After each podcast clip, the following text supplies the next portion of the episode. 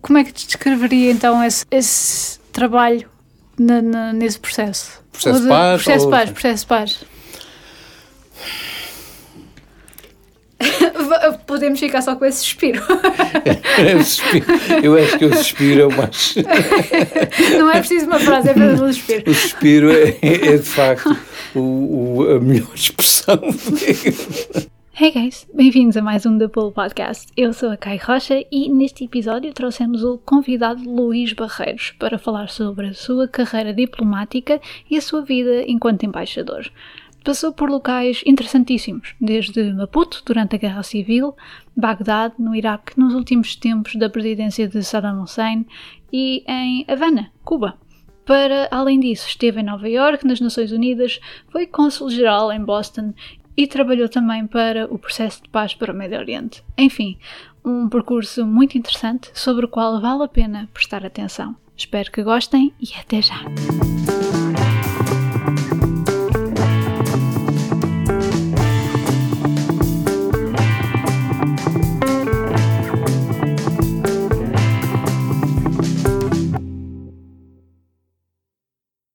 Quer dizer, eu não sei o que seja o diplomata típico. Sim, uhum. sim, sim.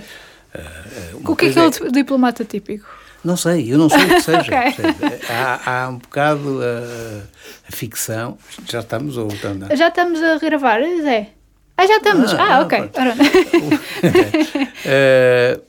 quer dizer, há um bocado de ficção, a uhum. ideia formadas de que os diplomatas são determinado tipo de pessoas, Sim. uma elite e não sei o que tudo mais.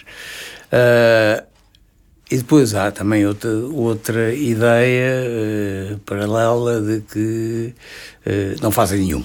Sim, sim. Uh, que vão viajar. Que vão viajar sim. e comem croquetes.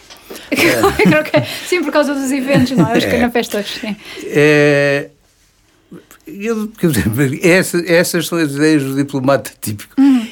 Eu não me enquadro em nenhuma delas. Sim, sim. E e às vezes apetece-me perguntar, uh, sabe, quando dizem, ah, vocês não fazem nada. Eu pergunto, olha, quantos de vocês é que já andaram pendurados no telhado a montarem uma antena para depois terem comunicações nos sítios onde estão?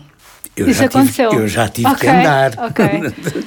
Quantos é que já fizeram tipo, quanto tipo de pessoas é que fizeram isso? De maneira que, eh, não sei que seja o diplomata típico, hum. ou o diplomata tipo. Eu sou um que a questão da vocação, nem nisso eu, eu se calhar sim, sim. me enquadrarei. Porque sim. Nunca, foi, nunca fez parte dos planos de ser embaixador? Nunca fez parte, quer dizer, nem, sim, nunca fez parte dos planos. Eu, eu, eu fui fazer direito porque não sabia bem o que é que havia de fazer. Hum. Então achei que direito era o que me dava mais coisas, mais capacidades para fazer, ou mais uh, instrumentos, um para fazer outras coisas na vida. Depois, numa determinada altura, eh, trabalhava, desafiaram-me mais um colega, desafiou-me para, para ingressar na carreira diplomática e, e, eu, numa determinada altura, trabalhava num determinado, num outro ministério, nos serviços jurídicos do ministério, e um dia entrou um funcionário com um monte de processos, assim, uma montanha deles. E o chefe chamou-nos a todos aos cinco que lá estavam, ele incluído, que tinha 18 anos ou 20 anos daquilo, e começou a distribuir, como quem distribui cartas. E eu olhei para ele e pensei: quer dizer, eu daqui a 20 anos estou a fazer isto? Porque os processos eram todos mais ou menos idênticos. Eu vou passar. Disse: não, não vou. Vou mudar de sítio. Hum. E tínhamos afiado e havia um concurso de ingresso para a carreira.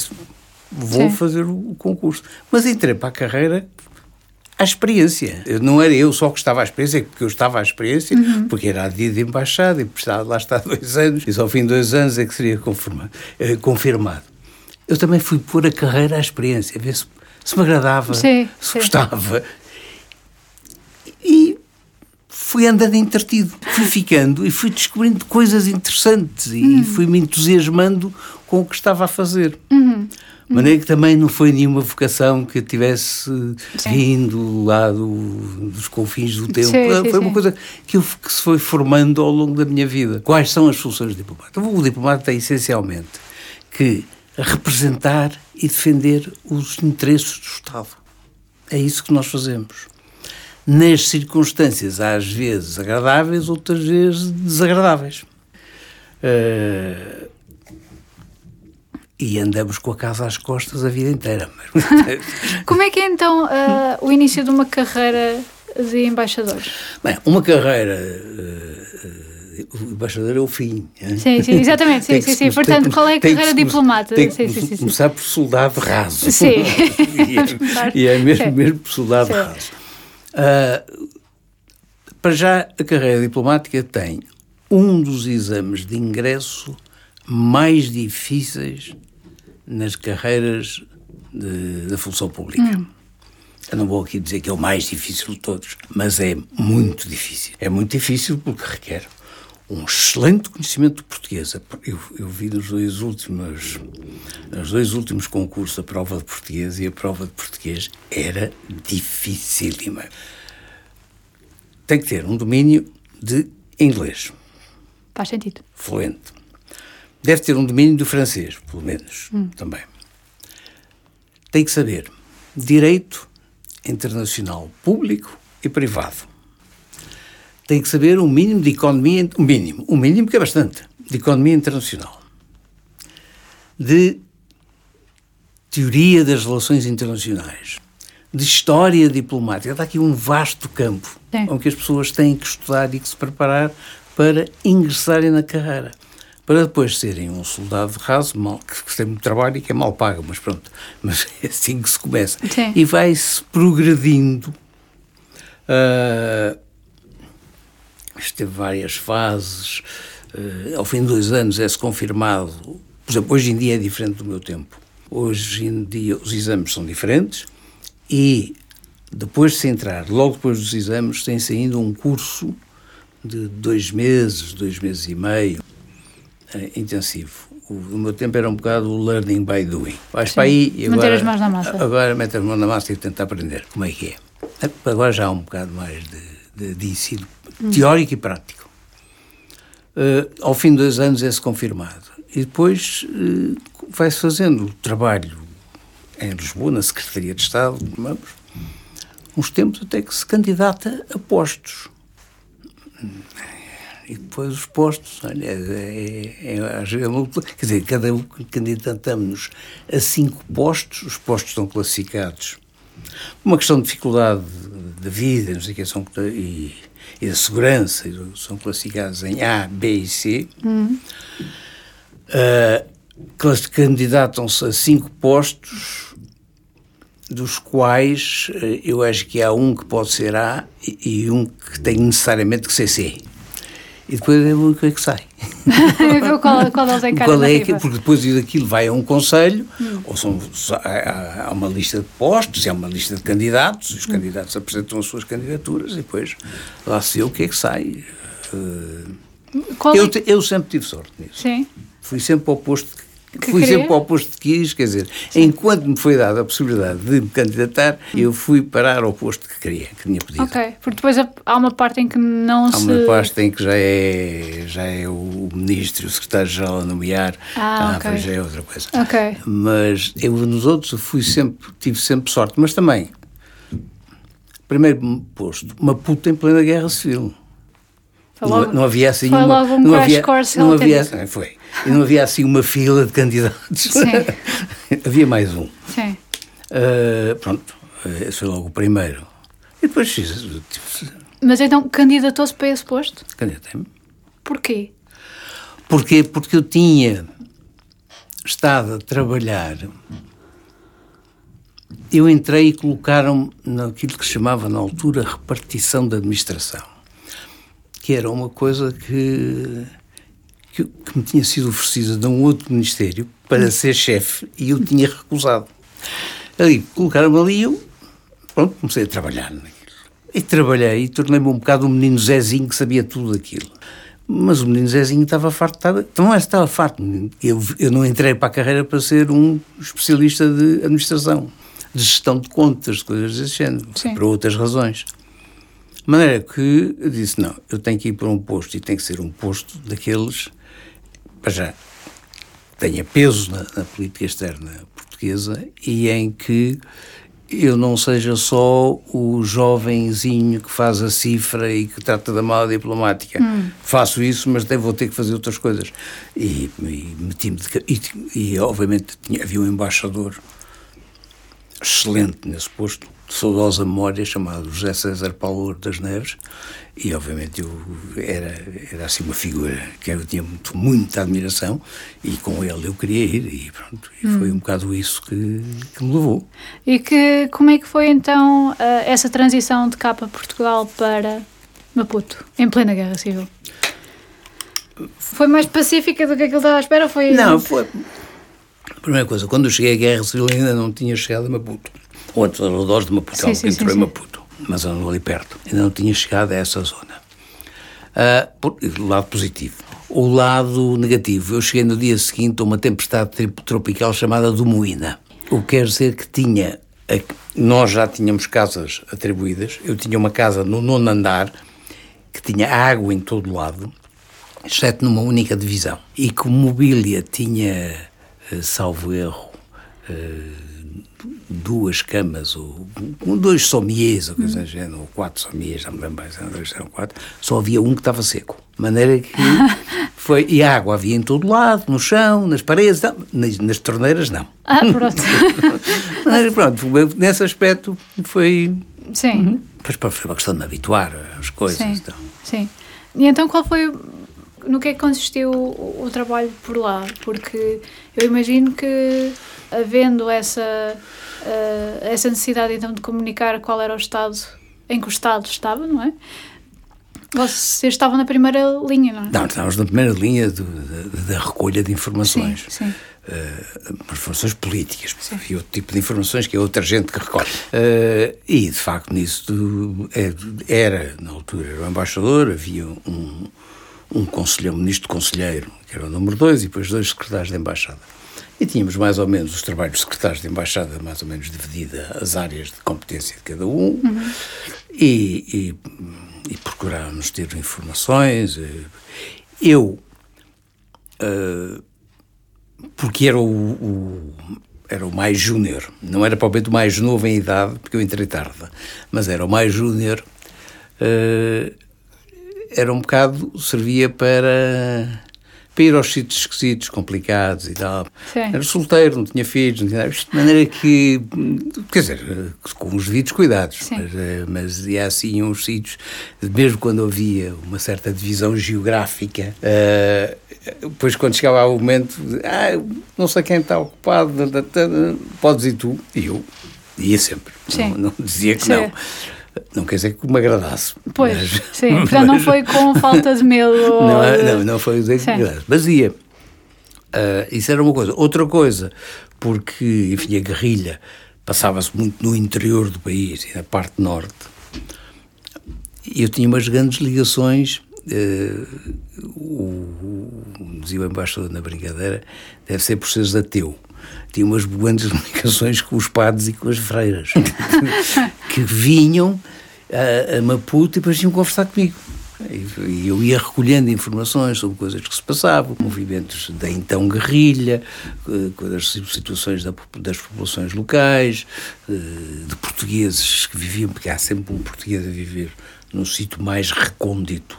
Ah, sim, há um português em... Há lá um sim, português. Sim, sim. Há lá um português e não cheguei lá nenhum. Ah, é preciso ver uma coisa que a gente descobre logo que é lá um. Sim. E, e pronto, e era, foi um bocado isso com que eu andei a fazer uh, isso, quer dizer, e também trabalho, algum trabalho consular, algum trabalho muito pouco, porque essencialmente havia um, dois consulados gerais que cobriam Sim. esses assuntos. Mas por, por vezes eu tinha que ir a zonas do país onde, que eram da área consular, por exemplo, o consulado da Beira, e as pessoas caíam em cima de mim, a querer coisas e tal. E eu, quer dizer, não podia substituir-me ao cônsul, mas recolhia as informações Sim. e depois transmitia-lhes transmitia-lhe o que é que se passava, o que é que se perguntava, o que é que, o que, é que, quais eram os anseios e as preocupações e tal. Qual é que era a prioridade então de um diplomata num, numa situação dessas? As prioridades são muitas, variam sim, muito, variam sim, muito sim, conforme as circunstâncias. Sim. Uh, pode ser recolher, pode ser ter que dar mais apoio a uma, a, a, população, à, à comunidade portuguesa. Veja agora o que se passou na, na Beira. Não, sim, sim. Nessa altura, sim. a grande preocupação é dar o maior apoio possível. Foi as campanhas de vacinação, foi tentar recuperar o edifício do consulado, porque aquilo tinha sido destelhado, coisas desse género. Foi atividade. Houve colegas meus para lá, jovens colegas meus para lá, uhum. fazer esse tipo de trabalho, carregar os computadores para o outro lado, montar um sistema informático, pôr aquilo tudo a funcionar e apoiar as pessoas na, na, na documentação que precisavam, nos apoios que precisavam, na campanha de vacinação, é muito importante. Sim, muito importante, sim, sim. Mas, é que o, o, os trabalhos são... O, o diplomata tem que ser sempre Versátil? Mu versátil, multifacetado. Hum. Tem que saber fazer o, ou descobrir como é que se faz Sim. tudo e mais alguma coisa, Sim. incluindo os croquetes. Os croquetes, pronto, sim. Croquetes. É uma boa agenda. Mas os croquetes, que às vezes as pessoas pensam que, não, é, que, passa, eh, que as recepções são uma coisa muito agradável. As recepções são trabalho. As recepções, às vezes, vamos para as recepções pelas pontas dos cabelos. Mas temos que ir. Temos Sim. que ir porque, ou porque uma questão de representação do país, ou porque temos, isso sempre, mas também, ou não apenas porque temos a representação de alguma coisa especial, ou porque temos, há uma relação especial com o país que organiza a recepção, e temos de lá estar, ou porque temos necessidade de conversar com os outros colegas outros colegas de outros países, Sim. trocar informações, recolher informações. Hum. Uh, porque, por outro lado, se porque calhar é, não... é, desenvolvimento de, chamado, enfim, as redes de informação, os networking todos, também se fazem muito na, na, nas recepções. De maneira que a recepção, o, eu, eu entrei em muitas recepções, punha um copo d'água e andei com o copo d'água o tempo todo e, e, e, e, o copo fazia, punha uma rodela de limão, fazia conta que era um gin tónico. Sim, e andava por ali fora, o que eu andava era a conversar e a recolher informações conforme, conforme o, o local onde eu estava e, hum. e, e, o colega, porque há sempre, há sempre umas pessoas que estão mais informadas que outras, ou porque têm embaixadas maiores, ou porque têm relações especiais com os países, ou é que esse é, esse é, o grande trabalho. E, e, também deixa, deixa o ouvir eh, os dois lados da moeda, não é? Sim, deixa-o ouvir muita coisa. Sim, muitas vezes, em alguns países, não em todos, não, então, quer dizer, há países em que isso é muito difícil fazer. Mas há muitos países, num país, digamos, democrático, democrático, normal, posso encontrar não só membros do governo, como representantes da, da oposição, com quem me interessa conversar. Faz todo sentido. Sim, sim, não sim. é em alguns países onde eu estive que não havia disso. mas antes havia, mas, sim, mas era clandestino. Uh, quanto tempo é que ficou lá em Maputo? No Puto fiquei quatro anos. Quatro anos. Hum. E desses quatro anos, houve assim algum momento mais caricato, digamos, que, que se lembra? Tirando as freiras. Não, tirando as freiras, não, não, não caricato. Não, houve. Eu fui para, para a região centro do país, uh, porque tinha havido havia lá uma comunidade que estava, um grupo de uma das empresas de construção civil que estavam lá a trabalhar. E isto, é, acho, que era uma construção civil, ou, ou, ou era, já, o texto, já não sei o que era. Sim. Já não lembro o que era. Sei que estava lá um, uma indústria. Um, um, um, grupo de portugueses com as famílias. Sim. E tinha passado uma. Eh, isto estamos a falar nos anos 80. Os dois blocos separados, etc. Sim cortina de ferro, essas coisas todas, muro de Berlim. E tinha passado por lá, aparentemente, uma coluna dos daquilo que era na altura a guerrilha, que era a Renamo. Agora é um partido uh, político normal, mas na altura era um, um momento de guerrilha. Teria passado. Bem, o que aconteceu foi que chegou um avião e todos os tipos que lá estavam que eram da, da República Democrática Alemã, da RDA, foram todos metidos nos no avião, e um ou dois aviões, e desapareceram. Foram todos embora. E os portugueses chegaram. Ficaram, mas depois ficaram, ficaram, mas ficaram preocupados. E como no, o, isso era na área consular da Beira, mas como o Consul-Geral da Beira não tinha acesso para ir lá, eu tinha que ir de qualquer maneira à, à região centro, por outra razão qualquer, fui lá, a essa terra que ficava bem lá longe. E, e pronto, e, o, o, governador arranjou-me um transporte, um avião, um aviãozinho, um tec-tec e tal. Vinha um, um, um tipo do, do, do, governo provincial buscar-me ao, ao hotel e quando olhou para mim, assim para mim, porque eu estava mangas de camisa, de polo, e ficou assim com o ar. Se que tem que ir de casaco? Ah, convinha, era melhor. Hum. Eu lá voltei para o quarto, pus uma camisa, uma gravata, um casaco, com calor. E lá fui no teco-teco. E quando aquilo era uma pista de terra batida, quando começa a descer o avião, eu começo a olhar e tinha um hangar, que era o, o aeroporto, e depois tinha uma quantidade de gente em fila. Era aquilo em Portugal se chamavam as Forças Vivas da Nação. O representante da polícia, o representante das Forças Armadas, o representante dos bombeiros, ah. o representante do, do, do, do, primeiro secretário provincial, provincial, não, distrital, estavam lá todos.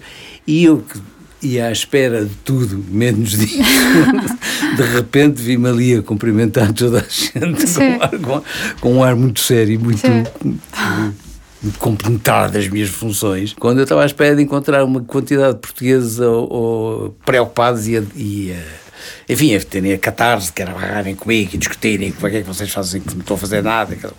Mas não, tive aquela cena de, de, que eu achei. Que um eu. Achei, um, comitê de recepção, que eu achei imensa graça. Uh, fiquei um bocado encavacado, mas pronto. Uh, e depois uh, lá me levaram, deram o que eles chamavam uma viatura oficial para me acompanhar.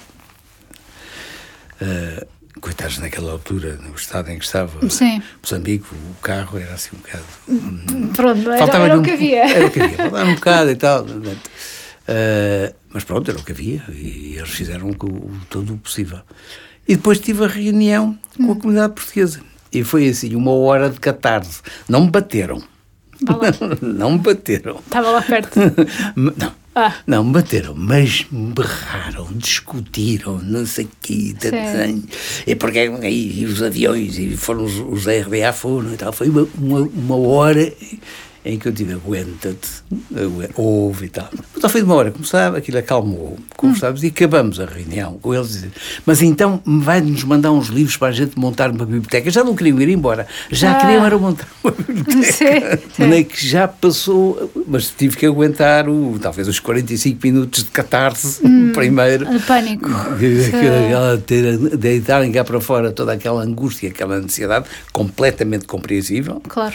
Uh, e, e, pronto, e o meu trabalho era ouvir e, e tentar acalmar. Mas depois, passado um bocado, já era palmadas nas costas e manda-nos os livros. Nós queríamos, então era bom que tivesse aqui uma biblioteca e tá, tá, arranjem o que é que podem arranjar. Já hum. tinha mudado tudo e correu tudo muito bem. Correu tudo bem. ótimo, ótimo. Essa foi uma das, das várias, das sim, uma das que... Pois, nesse aspecto, eu imagino que o, o trabalho também envolve muito é escutar preocupações, ser quase tipo um bocadinho o confessionário de muita gente, porque, digamos, é, são, é uma comunidade de pessoas que está fora de um pois, lugar de conforto, não é? As funções variam muito. E se eu estava a exercer uma função consular que não era propriamente aquela que eu Sim, tinha, mas nas funções consulares nós temos muito isso de ouvirmos, de ouvirmos as preocupações, uh, as descargas emocionais, uhum. uh, dar o apoio que é possível. Uh, isso faz parte e, e, foi uma coisa que eu fiz. E depois eu também tive a minha fase consular autêntica, porque fui cônsul-geral em uhum. Boston durante quatro anos e meio e devo ter feito as não sei. Eh, eu saí de lá com o carro tinha 70 mil quilómetros, carro que eu comprei, meu. E deve ter feito para aí 50 mil, passear aí a, a, a jantares a, da comunidade, uhum. a ouvir, a fazer discursos, às vezes no mesmo dia. Sim. Havia dias em que eu fazia o. comia a sopa numa, numa cidade fazia um discurso, metia-me no carro, ia para outra cidade e comia o prato principal no outro, e fazia um discurso. Que eram sempre mais ou menos os mesmos que as mensagens, e depois ia tomar, comer a sobremesa e tomar um café ao outro lado e fazia o discurso sempre com a mesma adaptação, porque a mensagem era uhum. sempre a mesma, é essencialmente a mesma. Integrem-se, participem. Uh, Sim. Mas andava a correr de um lado para o outro. Pois, exato, exato. Ao menos dava, dava asa a uma alimentação muito variada. Era, não era muito variada. não? Não, okay. eram, eram todos bastante parecidos. Mas enfim, ah, okay. era, o local é que era variado. Pronto, ao menos isso. e a companhia era variada. Claro, claro. Quatro... Digo uma coisa, foi uma Sim. excelente experiência profissional. Sim. Fiquei com um respeito pela comunidade portuguesa expatriada que. Então, mas porquê? Porque havia as capacidades de trabalho, aquela gente, a dedicação.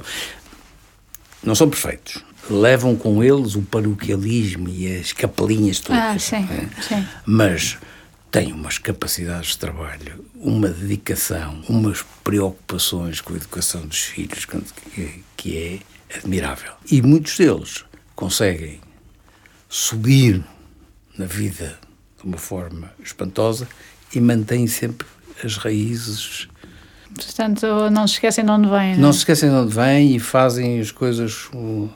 lembro de uma vez de uma festa, uh, não sei, por, eventualmente não ser religioso, às vezes tendia muitas vezes a organizar festas nos salões paroquiais, porque era território neutro. Sim, Eles iam todos sim. e não eram da ilha daqui ou da ilha da lá, da freguesia daqui ou da freguesia. Era, era a igreja. Sim. E lembro-me uma vez numa festa muito grande, uh, depois acabou e, e, o padre veio e protestou que estava com razão, que havia umas coisas sujas e era preciso limpar. E, tal, e ficava assim um grupo a limpar limpar no chão e não sei como é. E eu, a certa altura, olhei, e eu fiquei também para trás, com a minha mulher. E a certa altura eu olhei e disse: quantos milhões de dólares é que estão aqui? Porque os três ou quatro que estavam ali a trabalhar, todos eles tinham começado de baixo e todos eles valiam, nessa Sim. altura, Sim. muito dinheiro. Mas continuavam apoiar a igreja, apoiar a banda, apoiar o, o, o clube, os diversos clubes. Que giro. Achas que esse tipo de. Agora com, com este novo êxodo de, de portugueses ir para fora, Acha que houve aí alguma mentalidade a mudar da, da comunidade portuguesa? Ou... Não, a comunidade, esta comunidade portuguesa. Eu, não, eu confesso que não lidei muito com esta comunidade portuguesa. Sim, sim. Uh, confesso que não lidei muito, não, lidei muito pouco com esta comunidade, porque isto é uma comunidade sim. recente. Com esta não lidei. Esta é obviamente diferente, porque ela sai, é, sai daqui já uma comunidade culturalmente diferenciada, com hum. níveis de educação ou, ou níveis de, de, escolaridade elevada, de formação académica, etc. É uma comunidade completamente diferente. Uh, eu estou a falar de comunidades que saíram das zonas rurais de repente para a cidade é? e que, inclusive, a falarem, tinham termos, usavam termos que, que tinham aprendido só em inglês. Sim. Não gosto nenhum conhecer em português, uh, porque não existia no, no, no, seu léxico normal não existia aquela terminologia. Uh, esta é completamente diferente. Agora, eu também lidei com outra comunidade diferente, que foi, quando estava em Boston, com a comunidade dos estudantes de pós-graduação e de doutoramento que estavam em Cambridge, em Cambridge, Massachusetts. Sim, sim, sim. sim. Har em Harvard, no MIT, sim, sim. nessas coisas, nesse, nesse, e, e aí esses eram diferentes, as necessidades eram outras, claro. conversas eram outras, as coisas que se faziam em conjunto eram outras. Sim. E outro dia ouvi com, com graça o seu ministro do Ensino Superior, de Ciência e Tecnologia, mas ele não completa, referir-se à rede do desse, de rede de, de, dos pós-graduados né, pelo, pelo, mundo fora e que ele tinha feito parte da primeira reunião uh, que, que, se fez e eu também fiz parte dessa primeira reunião. Ah, eu obtive, essa reunião teve lugar fisicamente em Harvard, salvo erro, uh, ou no MIT, no MIT, e mas depois tinha ligações por, por vídeo quê, para outros sítios, com outros contactos, e veio gente de fora. Mas eu ajudei muito aquele grupo de, de que estava ali, da Harvard, sim, MIT, sim, sim. na organização daquilo e, e na presença do então Ministro da Ciência, que era o Sim. Mariano Guerro. o professor Ah, Mariano sim, sim, nessa altura. Lá. Esse então, é, quando esteve em Boston, isso foi a seguir a Maputo? Não. Não, a seguir a Maputo para Nova Iorque para as Nações Unidas. Ah, é, ok. é, é um salto Ou outra completamente, co- completamente ou- É diferente. outra salto Sim, completamente sim. diferente. Ah, mas não foi por, foi por candidatura também? Foi, mas houve várias coisas e que não vale a pena aqui contar, mas Ok. foi- eu apresentei uma candidatura na qual estava incluído Nova Iorque. Portanto, E, e, e, e de repente como mesmo Nova Iorque. ah, portanto e depois ah, de, de- desse trabalho em Nova Iorque, nas Nações Unidas, que eu imagino que tenha levado algum tempo. tenha- Estive lá três anos e, Sim, sim. e depois foi um trabalho, sobretudo, foi, foi um trabalho completamente exaustivo. Imagino que sim. E- que era, porque era, trabalhava na área económica e desenvolvimento, Hum. Eh, que era uma comissão que sozinha, no primeiro semestre, sozinha tinha mais reuniões que as outras todas juntas. Ok.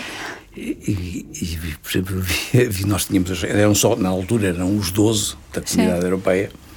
Eu lembro de estar sentado na mesa nas reuniões de coordenação e cada vez que mudávamos de assunto, estávamos a tratar um assunto, depois mudávamos, e eu cada vez que levantava a cabeça tinha um alemão diferente na frente. Ah. Eles iam mudando de assunto, mudava o alemão. Sim. e, do lado português era eu. Mas, eh, mas porquê? Porque havia vários comitês e nós. Não, é Ah, que aquilo, a mesma comissão trata Sim. diversos assuntos. A dívida, a ajuda ao desenvolvimento, não sei o quê, várias Sim. coisas. Não é? Nós tínhamos Ah, que ser polivalentes. Hum. Questões ambientais, a, a- a pesca, de não sei o quê, de alto mar. Uhum. E, e os alemães iam, tinha, cada um tinha as suas coisas. E o português é um que tinha tudo. Ou não seja, era o único. hein? Sim, Havia- sim, sim, sim. Também só havia mais um que era o grego. Ah, pronto. São, são ah, povos que são conhecidos pelos enrascanços, não é? Era, tinha que improvisar. O que dava uma trabalheira enorme. Porque, Ah, sim, mas, mas pronto, mas fez. Sim, sim. Depois disso voltei para Lisboa, vim trabalhar em Lisboa. Eu não sei se foi resultado da minha experiência de Maputo. ah, tinha uma excelente relação com, com os países africanos Sim. e com os de língua portuguesa mais ainda.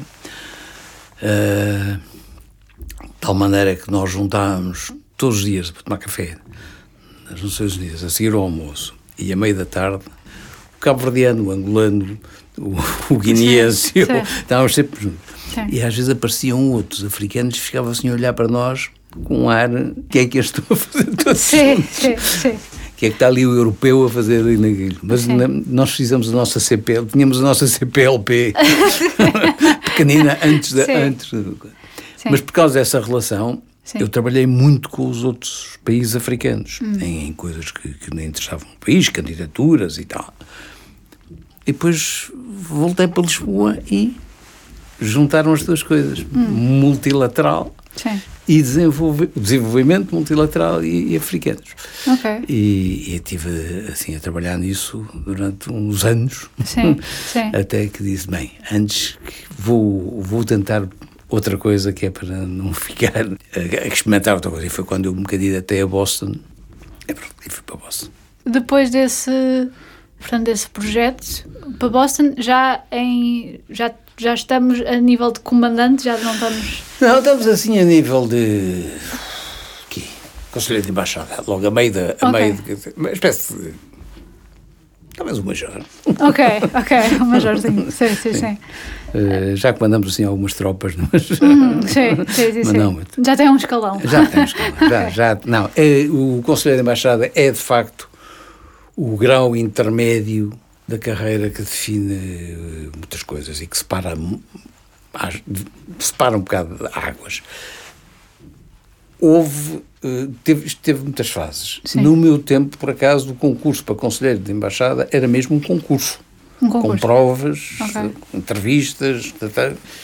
Uh, hoje em dia é um concurso, mas é, é menor. Vinham os, os colegas que estavam no estrangeiro, tinham que se apresentar em Lisboa, tinham que se não, eram chamados a fazer isso.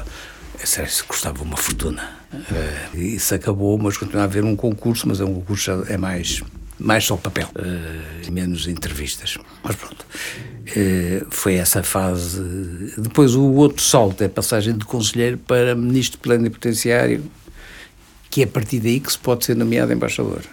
Então, qual, qual, é, qual é a função de um conselheiro? O, o conselheiro. É conselheiro? Não, não é conselheiro. Não, a função de um conselheiro, normalmente, um conselheiro que está em Lisboa é um. tenta ocupar cargos de diretor de serviços, se houver. ou, ou, ou equiparados, mas é essa mais ou menos a função. Logo, já está a chefiar, um, normalmente está a chefiar já um serviço, o serviço do Médio Oriente e Greve, se for uma questão na ordem política, por exemplo, ou na América Latina, ou dizer. Uh, e uh, é imposto, já se candidata, por exemplo, os lugares de, de Consul-Geral só podem ser ocupados por um primeiro secretário muito antigo, tem que ter, só quantos anos, primeiro secretário, ou um conselheiro de embaixada. E há outros cargos em que é um conselheiro de embaixada antigo ou um ministro plenipotenciário de segunda classe. Uh, então, para balançar. Para balançar, são, são cargos que já estão destinados a determinadas categorias. Sim, para ter também um, um leque variado de. Não, não, só para ter um leque variado, mas porque as funções já requerem Sim. uma experiência acumulada Exato. de anos. Sim. É. E qual foi o maior desafio em Boston? Portanto, tirando as, Não, o maior desafio em Boston foi, de facto, foi trabalhar com a comunidade portuguesa e tentar hum. ajudar, uh, apoiar a integração da comunidade portuguesa na, na sociedade americana porque era, chocava-me imenso se houvesse portugueses a viverem há 30 anos e não tinham um único documento americano que tinham direito a eles. Quer dizer, ah. documento americano, quer dizer, tinham a, sim, a sim, chamada sim. green card, a autorização de trabalho, mas não tinham, mas podiam ser cidadãos americanos e não, não, e não, não eram. eram. Podiam votar nas eleições hum. e não o faziam. Okay. Uh, e esse foi um trabalho que tive que fazer. Depois outra coisa que que me, na qual ocupei pai, o último ano e meio que lá estive, os últimos dois anos, foi tentar organizar uma associação empresarial dos empresários portugueses. Não podia ser, porque a lei americana não podia permitir que se extinguisse. Mas havia assim uma coisa que, que tinha ali o português, que, que, identificava aquilo com, com os empresários portugueses. Uh, desde foi apoiá-los, incentivá-los a fazer, primeira coisa, explicar-lhes, enfim, ou sensibilizá-los para as vantagens, depois apoiar na redação dos estatutos. Informar. Sim, informar. Aliás, essa dificuldade então de integração da, da comunidade portuguesa era por uma falta de informação ou era... Não, é, é, não é falta de informação para já é muitas vezes a falta de prática de participação política cá. Repare okay. que nós estamos a falar de comunidades portuguesas pré-25 de Abril, a maioria delas, essas. Sem participação nenhuma, nenhuma. política. Uh, Dar-lhes essa noção, essa fazê-los sentir essa necessidade e hum. tal. Uh, acho que era essencialmente isso, era levá-los a, a, sentirem a necessidade e explicar-lhes as vantagens de terem uma, uma participação ativa na vida política das zonas onde, onde, onde viviam. Hum. Acha que, aliás, isso é uma questão grande para, para a taxa de abstenção que nós temos? Só aqui um, um à parte. Se, não sei, se não, se não é essa tradição de, digamos, de não envolvimento nas nossas. Eu, eu vou-lhe dar um exemplo. O, eu vivia em Nova Iorque, essa altura, quando estava em Nova Iorque, e vivia numa rua que ia dar ao rio. E a certa altura, o mayor de Nova Iorque uh, discutiu, o mayor ou, ou, ou já não sei, um deles, discutiu a hipótese de havia uns atracadores que não eram utilizados, usar esses atracadores para e havia sobrepopulação nas prisões, nas cadeias, para fazer umas cadeias flutuantes, uns, uns navios flutuantes que serviriam de cadeia e que estavam atracados ali. Zona, aquela população toda do meu bairro Sim. saiu tudo para a rua a protestar, abaixo assinados por todo lado. Eu explicava que não podia assinar nada porque era estrangeira, era diplomata, mesmo moras aqui, tem, tem interesse, mas não posso. estou, estou, proibido de fazer isso, eu não posso participar. Mas em Portugal isso aconteceria. Talvez agora, talvez agora alguém se queixasse na internet? Talvez agora começasse a haver por internet movimentos desse género. Agora, movimentos uh, cívicos hum. dessa ordem, das pessoas virem uh, ordeiramente, a recolher assinaturas e coisas desse género. Não me lembro.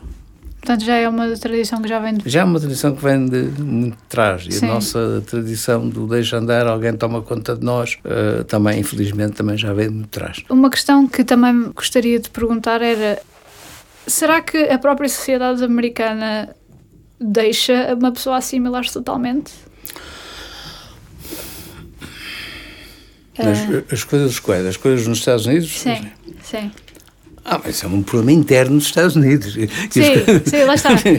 isso é um problema interno. Sim, sim. Eles podem ter a sua opinião, eu também terei a minha, mas hum. é pessoal e não, e não okay. posso transmitir. Ok. Pelo menos enquanto tiverem funções não posso... Ok. Eh, mas... Uh, vamos ver, a sociedade, a sociedade americana tem, tem, tem muitas faces, a história da sociedade americana. Uh, há muitos Perrys que eram Pereiras. Mas não estamos a falar de Pereiras uh, na segunda metade do século XX, estamos a falar de gente anterior. Sim. Houve gente que, para se integrar, teve que mudar o nome. Deixou de ser Perry, passou a ser Pereira, deixou de ser Silva, passou a ser Silver. E muitos deles até mudaram de confissão religiosa para serem para se integrarem, porque não podemos ignorar que, que há também uma discriminação uh, nos Estados Unidos, aquela uh, um certo preconceito anglo-saxónico uh, que existe.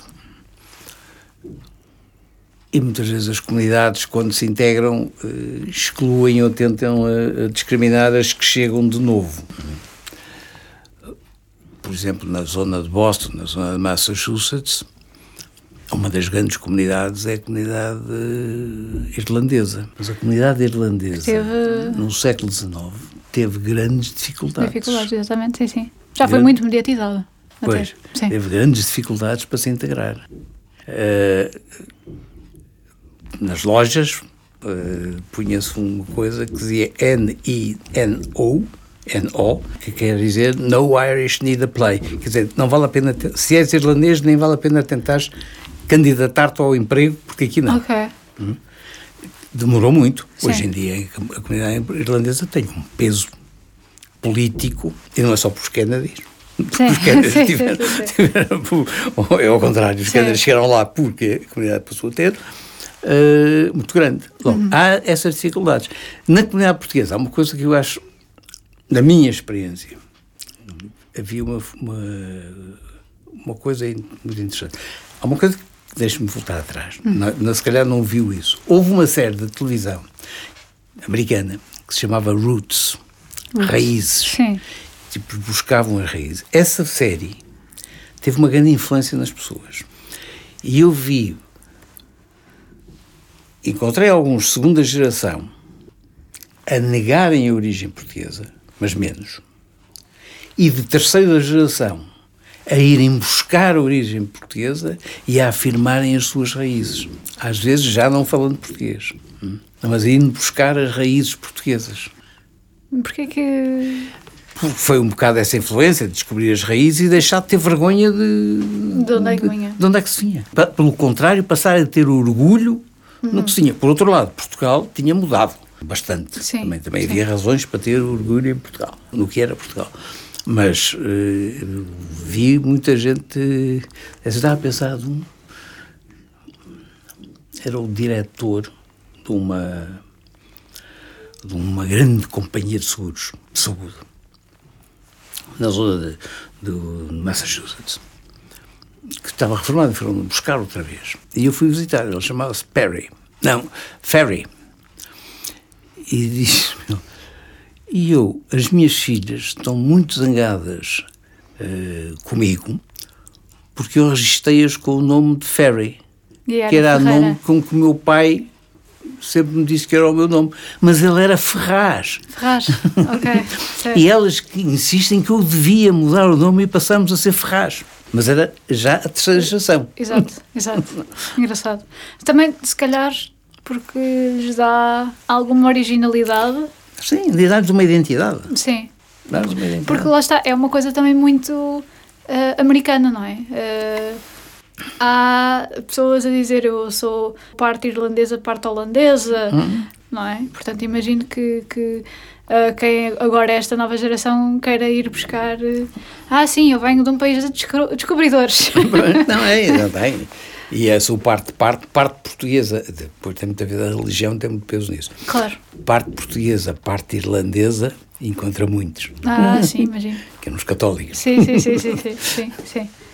Ahm, e então, e depois de, de, de Boston, Depois de Boston, estava eu convencido, porque me candidatei a vários postos e tinha sido convidado como embaixador para ir para um determinado estas candidaturas, peço desculpa estar a interromper, estas candidaturas apareciam ah, sempre de 4 em 4 anos?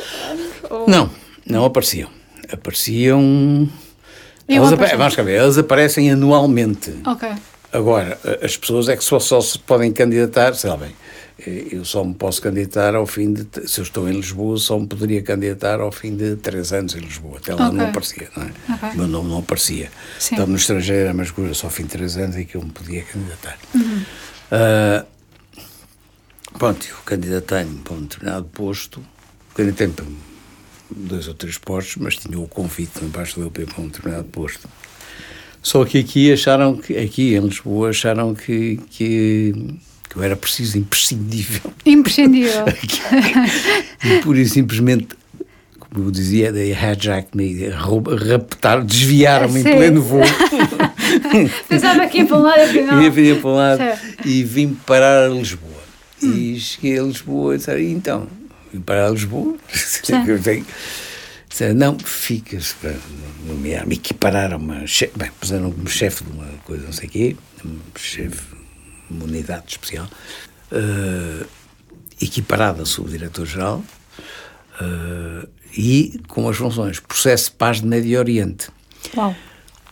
coisa que eu sabia tanto como mais ou menos tanto como qualquer outro cidadão interessado que lesse os jornais, mas de resto, maneira que foram primeiro seis meses de seis meses, não chegou a seis meses, três meses de talvez seis meses de estudo intenso Estudo do que é que se passava sim, sim. na União Europeia, não sei o quê, ir às reuniões eh, da União Europeia, Uhum. ver quais são as linhas e tal, e depois fazer aquilo durante.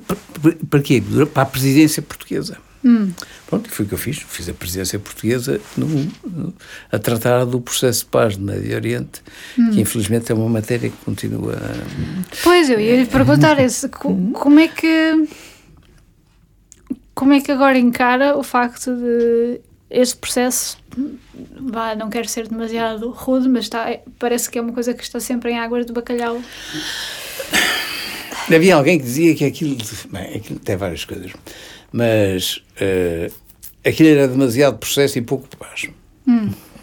Tinha muito processo, muito processo, muito processo, muitas coisas processuais, mas é preciso vontade política.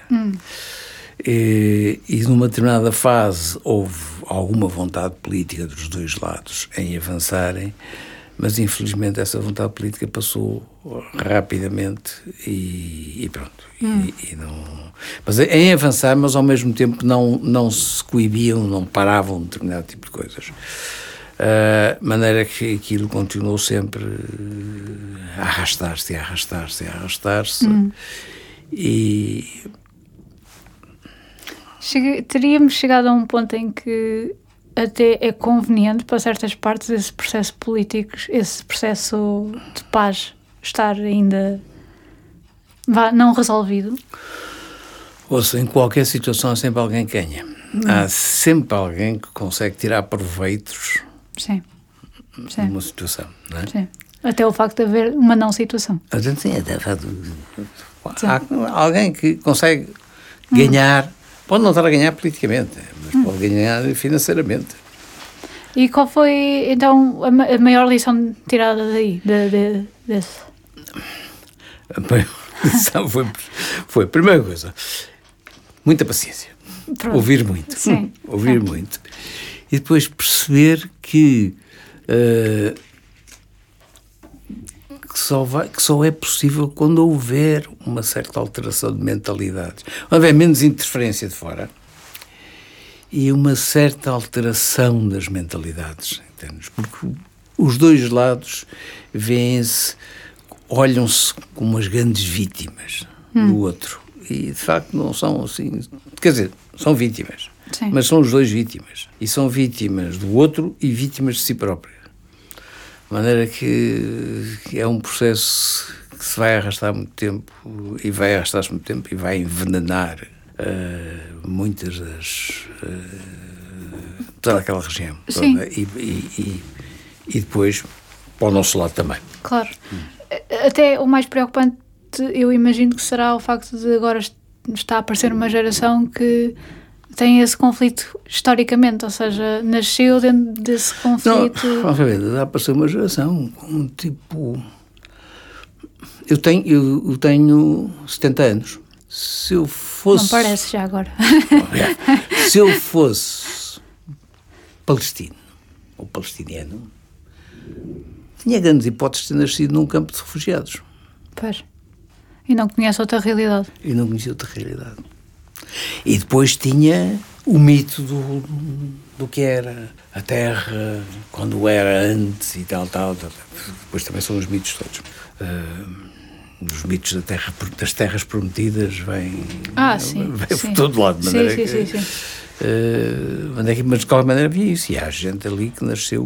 Uh, Uh, nasceu assim e a, e a, geração nova que nasce a sofrer as consequências de, de, um lado as consequências de ataques, do outro lado ter também ataques e as consequências de uma crescente militarização da sociedade, de crescente influência das religiões. Nós estamos a andar para trás em muita coisa. As guerras de eu já estou a divagar, Sim. mas já estou a filosofar. Mas de facto, nós estamos, a, estou a ver muito a, a, aquilo que eu pensava que se tinha acabado, que eram as guerras religiosas. Eu estou a vê-las aí. Começam a aparecer. a aparecer. Talvez também porque as próprias ideologias políticas começam, se calhar, a perder força? Se calhar começam a, a deixar-se. Não, deixar, deixaram de algumas delas, deixaram de dar satisfação às ansiedades das pessoas. Sim. E, e, e cavalgam a necessidade religiosa que, que as pessoas têm. Uh, respondem a uma necessidade emocional, não é? Pois. pois. Não é que... Uh, aquela parte mais catártica. Vou-te dar um exemplo. Uh, antes da Primeira Guerra do Golfo, tinha um colega meu que estava em Bagdá e ele dizia cada vez que o Saddam Hussein, aparecia a notícia que o Saddam Hussein tinha ido visitar uma mesquita, nós já sabíamos que nos dias seguintes ele ia visitar uma igreja cristã e ia visitar uma sinagoga. Nos anos 2000, porque a seguir ao processo de paz eu fui para Bagdá, hum. Ah, nessa altura o Saddam Hussein era já cavalgava a questão religiosa. Enquanto ele antes tentava pôr numa posição uh, laica, Uh, sim, a altura, tentar, a tentar uh, colmatar todas as falhas todas, não é? Sim. Agora já montava, cavalgava mesmo já uma, uma posição religiosa e via-se uh, infiltrações religiosas de, de maior fanatismo religioso, via-se na juventude. Portanto, como é que descreveria então esse, esse trabalho na, na, nesse processo? Processo de paz? Processo de paz, processo de paz. Podemos ficar só com esse suspiro.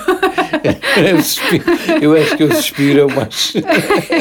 Não é preciso uma frase, é apenas um suspiro. O suspiro é, é de facto o, o, a melhor expressão. Apanhámos o suspiro, certo? ok, obrigada.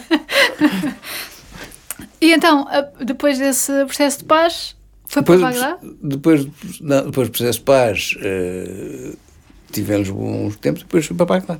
Sim. Reativar a embaixada, chegar a embaixada e lá por lá fiquei. Do, ainda, é fazendo que... a experiência, passando tudo, por tudo. Sim, sim, sim. Pelo, pelo tempo, os últimos ano e meio do Saddam, sim. a presença americana em, em, força e depois o primeiro governo, a primeira governação uh, iraquiana. Como é que. Porque lá está, quando as pessoas pensam Bagdá, Iraque, pensam um terreno extremamente hostil. Também, digamos que o mediatismo de, de, de, dos últimos anos não tem ajudado. Como é que foi então essa transição? Quer ver, no, quando eu cheguei lá não encontrei essa hostilidade. Uh, eu sabia perfeitamente. O, o Saddam Hussein tinha qualquer coisa como cinco polícias secretas com mandatos que parcialmente se sobrepunham. Mas é que eu sabia que tinha sempre três pessoas a proteger-me. Okay. A, a, a, a, verem o que é que eu estava a fazer e a verem o que é que os outros estavam a fazer. Sim. É que eu falava com as pessoas, também sabia que não podia entrar em muitas conversas com, com os iraquianos, porque eles podiam ser eh, sofrer consequências disso, mas havia uma certa eh, havia muitos que vinham conversar comigo, eventualmente para também, também tentarem Uh, sacar, tirar naves da púcara, uh, mas tinha e, e infiltrarem-se em certos meios, mas uh, não senti nenhuma agressividade, nenhuma hostilidade, dei muito bem. Eu estou a falar na primeira fase. Senti assim, que estava sempre vigiado. Sim. Uma vez que eu me perdia à noite a guiar, Uh, repente entrei por um sítio onde não devia ter entrado, porque ia um dos, um dos diversos palácios do Saddam. E de repente dei por ela, fiz, fiz meia volta, saí, passei por, uma, por um checkpoint e eles mandaram parar e começaram a vociferar comigo em árabe. O meu árabe era muito limitado, só dava para dizer quem é que eu era. E estava eu naquela explicação e para um carro e há um tipo que abre a janela e diz-lhes as mesmas coisas quaisquer em árabe e depois diz-me, embaixador, onde é que quer ir? Em disse, para tal parte. Não, é em inglês. É inglês. Uh, se, é, se para tal parte. Ah, então siga, porque depois vai até ali e depois vai para o Muito obrigado. o GPS. Disse, enganei-me, ia, ia virar, enganei-me. Ah, para onde é que quer ir? Para tal parte era obviamente um burra barato uh, que me estava a acompanhar sim, e a vigiar. Sim, sim, Eu imagino, uh, deve haver assim algumas situações de uh, bastante caricadas até para essas pessoas que, que têm esse trabalho. Que é tipo, oh, para onde é que este se vai meter? Não sabe onde é que está. está parvo. ah, vou ter eu que ir desabar aquilo. e então, mas foi nessa primeira fase? E na outra? Nessa primeira fase. Depois na outra fase, eu continuei a não sentir hostilidade das pessoas. Agora, a situação passou a ser muito mais perigosa, não é? Porque havia ataques, havia carros-bombas, eh, havia bombas eh, na, nas bermas de estrada. Eu, depois disso, depois de ter saído do Iraque, eh, a guiar, nunca passava por cima de um saco plástico. Sim, sim, sim. Um saco plástico. Via qualquer coisa na estrada que não devia estar na estrada e eu desviava-me. Um, e qual foi, maioritariamente, então, uh, vá, o, as funções nesse, nesse, nesse posto? Imagino que seja um bocadinho tudo no mesmo, não é? Mas... Era tudo no mesmo, quer dizer, não tinha a parte consular porque não havia comunidade portuguesa. Sim. É. Não havia? Okay. Havia. Então não há um português em todo lado. Não, não havia três senhoras. Ah, ok. Três okay. senhoras. Uma trabalhava na embaixada. Ok, pronto. As outras duas apareciam lá, mas uh, não, não, não. Quer dizer, não precisavam de grande coisa. Não precisavam. Okay. Uma, uma vivia entre, entre Bagdá e Amman, mas é que tratava das coisas em Amman. Pronto. Ok. Uh, a outra, a outra estava ali um bocado perdida. Essa é que precisou mais de ajuda. Uh, mas uh, não eram três, eram quatro. Havia duas prestavam de ajuda, uma que estava. Uma que estava todas mulheres? Todas mulheres. E todas com histórias completamente diferentes. Uma, a que trabalhava na embaixada, era enfermeira, tinha emigrado para a Inglaterra e a Inglaterra conheceu um jovem oficial da Força Aérea iraquiano uh, que estava a fazer um curso e casou com ele. Depois o dito jovem oficial iraquiano, com o passar dos tempos, acabou por ser um bocado afastado porque era curdo. Ah. Hum. Era curdo, era, não sei, acho que era curdo. Sim. Mas, que sofreu algumas consequências económicas graves. Pois. Uh, por isso é que ela trabalhava na embaixada. Ouvi uma, outra que foi para lá trabalhar. Bem, uma era casada com, com um empresário uh, tipo jordano que tinha negócios lá e hum. tal, mas andava para trás e para frente. Bom, antes tinham casa lá, mas também tinham casa Sim. na Jordânia. Uh, depois havia uma. Eu, ela foi para lá como bailarina ligeira. Bailarina ligeira? Tive daí as, as, interpretações todas que quiser. Ok. e ficou lá e casou com, com um iraquiano e viveu lá a vida inteira. Uh, pronto. E finalmente havia outra, que era a que estava em piores situações económicas, uh, que era uma que tinha. Uh, tinha ido para lá como empregada doméstica hum. de um embaixador ou de um funcionário, de um diplomata belga uh, que tinha estado cá, que a tinha levado para lá e depois lá casou com o cozinheiro, salvo erro. Okay. Pronto, e ficou a viver lá. Uh, essa tinha. Essa, essa já quase que não falava português falava assim uma, uma, uma, coisa esquisita entre umas palavras portuguesas, umas palavras de inglês, umas palavras de, de, de árabe. Era, uma, era uma linguagem às vezes um bocado confusa. Mas essa tinha uma coisa muito engraçada, quando se reuniam, levava grelos. Ah. Porque havia grelos lá na zona, ela morava no, no, nos arredores de, sim, sim, e sim. ninguém comia e ela com, colhia. Os grelos. E levava os grelos às outras. Sim, e sim. as outras ficavam encantadas. Claro, claro. Então um arrozinho de grelos tão bom.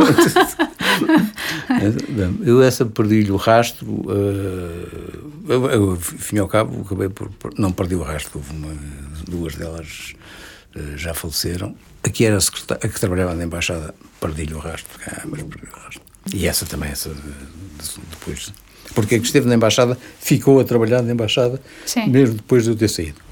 Sim. Uh, não havendo comunidade portuguesa, só havendo então essas quatro mulheres, uhum.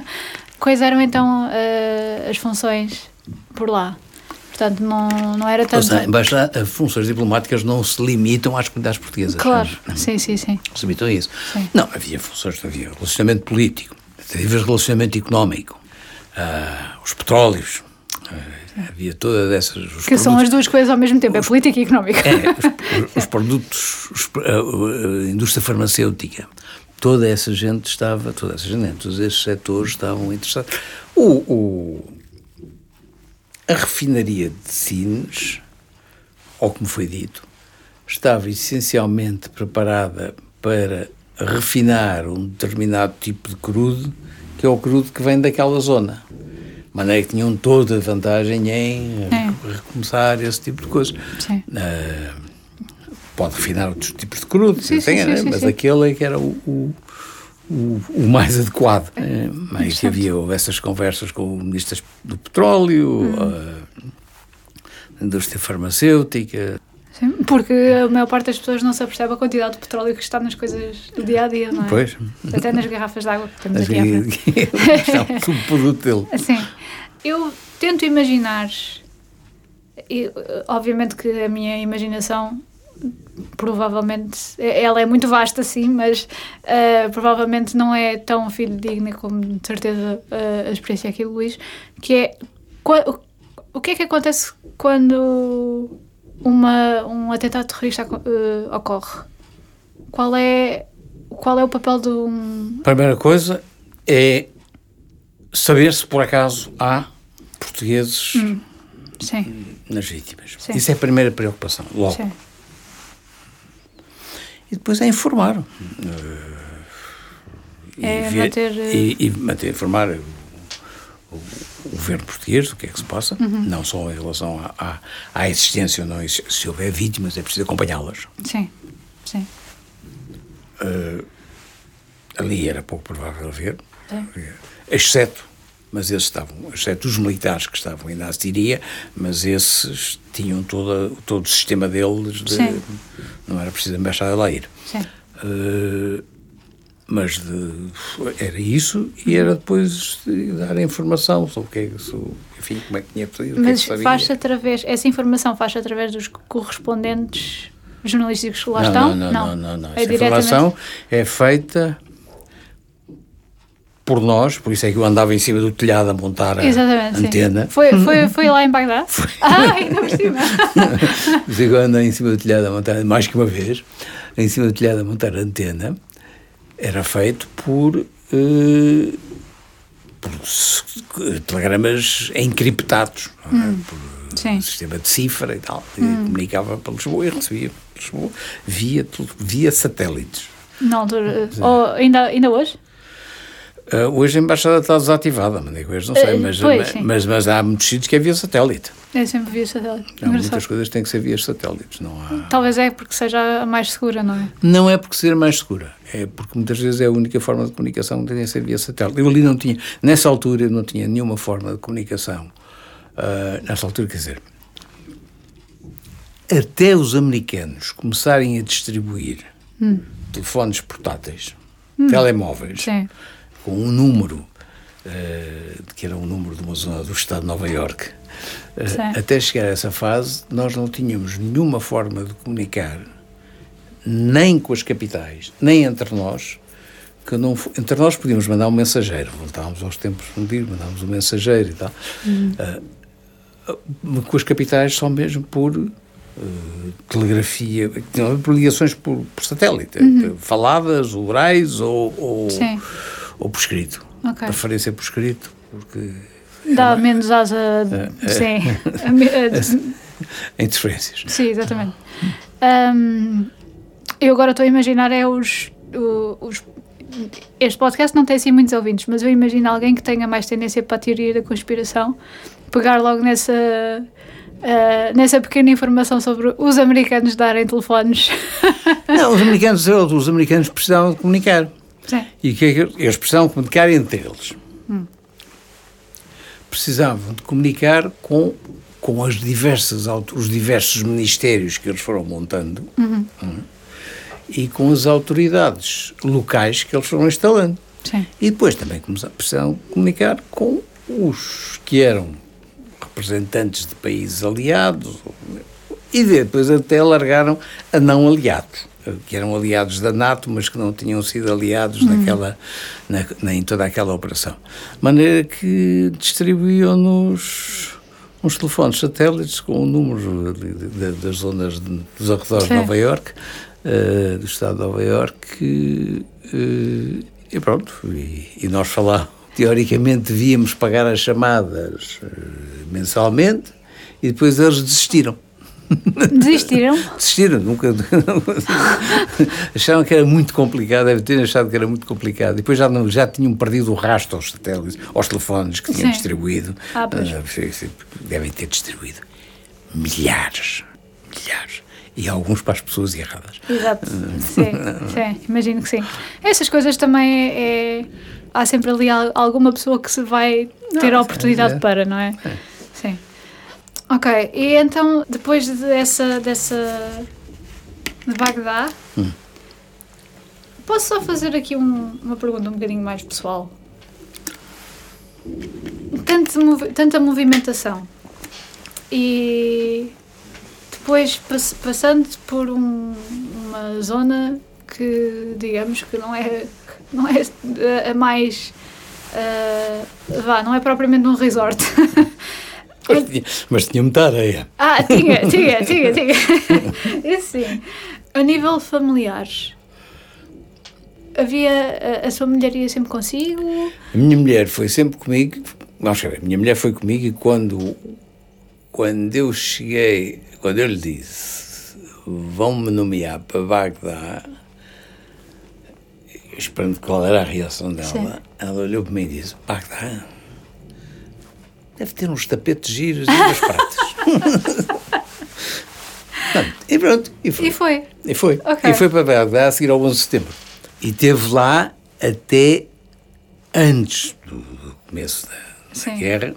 Foi a altura em que nós, uma- eu recebi instruções para evacuar a embaixada. Ok. Então evacuei, ela saiu de carro, eu ainda fiquei dois ou três dias, mas ela saiu de carro, eh, levou os equipamentos de cifra e não sei o que mais, eu só fiquei com um telefonezinho satélite. Sim.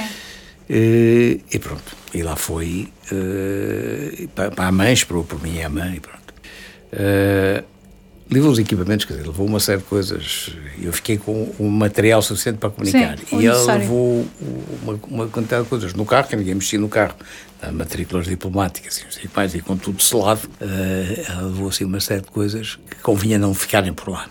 Porque nunca sabia o que é ia acontecer. Uh, mandei que saiu para aí três dias antes de mim, depois encontramos em, em Amã, depois viemos para Lisboa. A seguir, uh, quando os americanos entraram em Bagdá, para aí 15 dias depois eu fui, voltei, regressei para ver como é que estavam as coisas e depois o ministro disse-me O é preciso alguém, o ministro português, é preciso alguém lá. E convém que seja alguém que já conheça os cantos à casa, pelo menos nos próximos meses, até eu, nomear alguém. De maneira que vais para lá outra vez, vais para lá. E eu aí vim, fui, mas aí a minha mulher não podia ir já, que isso a partir de certa altura, porque as, as condições de segurança não o permitiam. E isso, deve ter sido, e isso foi sem dúvida a parte mais difícil para ela. Porque via as notícias, as notícias, eh, enfim, os, os média têm a tendência para empolar as coisas. Uh, havia as notícias e, e uma vez na noite em que foram mortos os, os filhos do Saddam, ela telefonava, telefonou-me. Ela disse, "Ei, o que é que se passa? Mas eu estou a ver na televisão tracejantes e disparos, e diz, está tudo a celebrar. É a celebrar. Ah, não tirar se passa nada. Não se passa nada. Agora eu não posso estar aqui ao telefone, porque eu tinha que estar no, no jardim. É que elas não ficam lá em cima. Pois não. Mas é, não se preocupe, não se passa nada, está tudo, não está, está tudo calmo, não está tudo na celebração. É esse tipo de deitoso, mas é só celebrações. Eh, Quando, quando foi dos, dos Jogos Olímpicos, salvo erro, em que o primeiro jogo de futebol da equipe nacional, equipe portuguesa, foi contra o Iraque e perdemos. Ah, o- a celebração em Bagdá foi de tal ordem que não foi nada de propósito contra o. Eu não estava lá, eu tinha vindo e, e estava o meu, meu substituto, o meu número 2, estava lá, e, e ele tinha ido jantar à casa do grego e depois os- nós tínhamos guardas nessa altura, proteção, e os guardas diziam: "Tentem- deixem-se ficar em casa, ninguém sai de dentro de casa agora, deixem isto para acalmar e tal. E, e quando acabou, descobriu-se que o, o capô de, de um dos carros tinha um buraco. Ai, Porque ela foi para cima, mas não fica lá. Claro, claro, claro. E da descida, se anda na rua sem capacete, sim, entrar. já e mesmo, mesmo capacete pode entrar na mesma. De maneira que essa parte foi muito foi dura para ela. Foi, Sim. foi bastante dura. Foi dura e, sobretudo, foi dura porque em vez dos tais três meses durou um ano e meio. Ou mais que isso. De maneira que O, o panorama, então, nessa, nessa, nessa altura mudou um bocadinho, não é? Porque. mudou bastante. Sim, sim. Estou estou a ser. Estou a usar eufemismos. Mudou bastante. Porque lá está, já não era uma coisa. Era- não era bem uma coisa oficial, não é? Ah, ou- vá, tinha o seu grau de oficialização, mas.